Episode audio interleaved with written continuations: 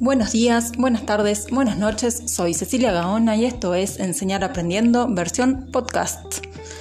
En esta primera edición vayamos a lo básico. ¿Por qué enseñar aprendiendo? A pesar de algunos cambios que se han dado en el último tiempo en las escuelas, seguimos teniendo en la Argentina un sistema educativo tradicional cuyo diseño data del siglo XIX. Tiempo en el que ni siquiera contábamos con los grandes medios de comunicación masiva como la radio y la televisión. Por lo tanto, una de las principales funciones de la escuela era ser fuente de información, transmitir saberes a los alumnos que difícilmente podrían adquirir en otro lugar. Hoy las cosas cambiaron. La escuela ya no es la principal fuente de información.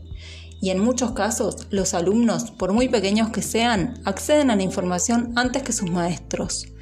Seguir considerando al docente como dueño absoluto de la verdad y el conocimiento es un error.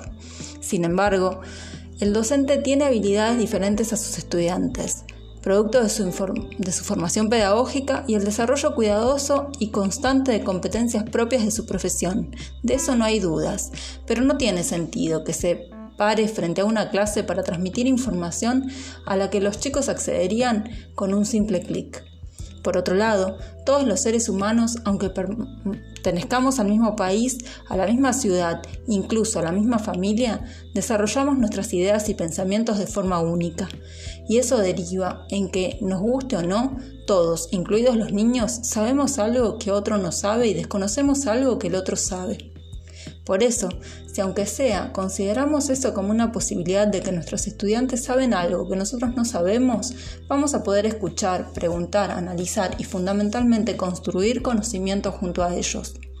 Es decir, vamos a poder enseñar aprendiendo, compartiendo lo que, lo que sabemos, siendo conscientes de que ese saber no es inmodificable.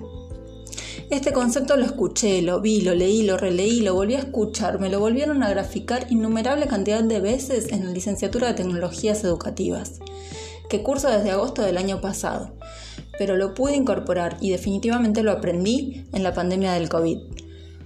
Cuando luego de haber planificado todo el ciclo electivo 2020, soy docente de educación tecnológica de primer ciclo, me tuve que sentar frente a una computadora como todos los docentes a repensar las actividades que debía enviar a mis alumnos de 6, 7 y 8 años vía mail y cuyas respuestas me llegarían por el mismo medio. La primera muestra llegó con un audio de un niño de primer grado en el que respondía a las preguntas que yo le había formulado, para la cual había puesto renglones para completar. Si bien era consciente de que no estaban alfabetizados, no sé. La completarían los padres, no sé, no se me había ocurrido lo del audio. Las fundamentaciones de por qué no se me ocurrió pueden ser muchas. La vorágine con que se desarrollaron las cosas, que no estábamos preparados para esto, millones. Lo cierto es que yo tenía dos opciones, o más quizá, pero quedémonos en las antípodas.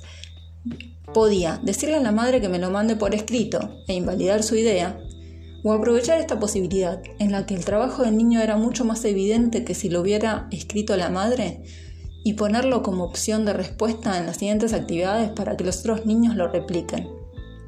A veces sabemos lo que el otro nos cuenta, simplemente las circunstancias no nos lo han permitido verlo. Escuchar, observar y estar atentos a otros nos amplía las posibilidades. Bueno, hasta aquí llegamos, profundizaremos en estos criterios y en metodologías que pueden hacer posible su aplicación en los próximos podcasts. No te lo pierdas. Déjame tu comentario o pregunta. Me gusta el feedback. Nos vemos. Hasta la próxima. Nos escuchamos.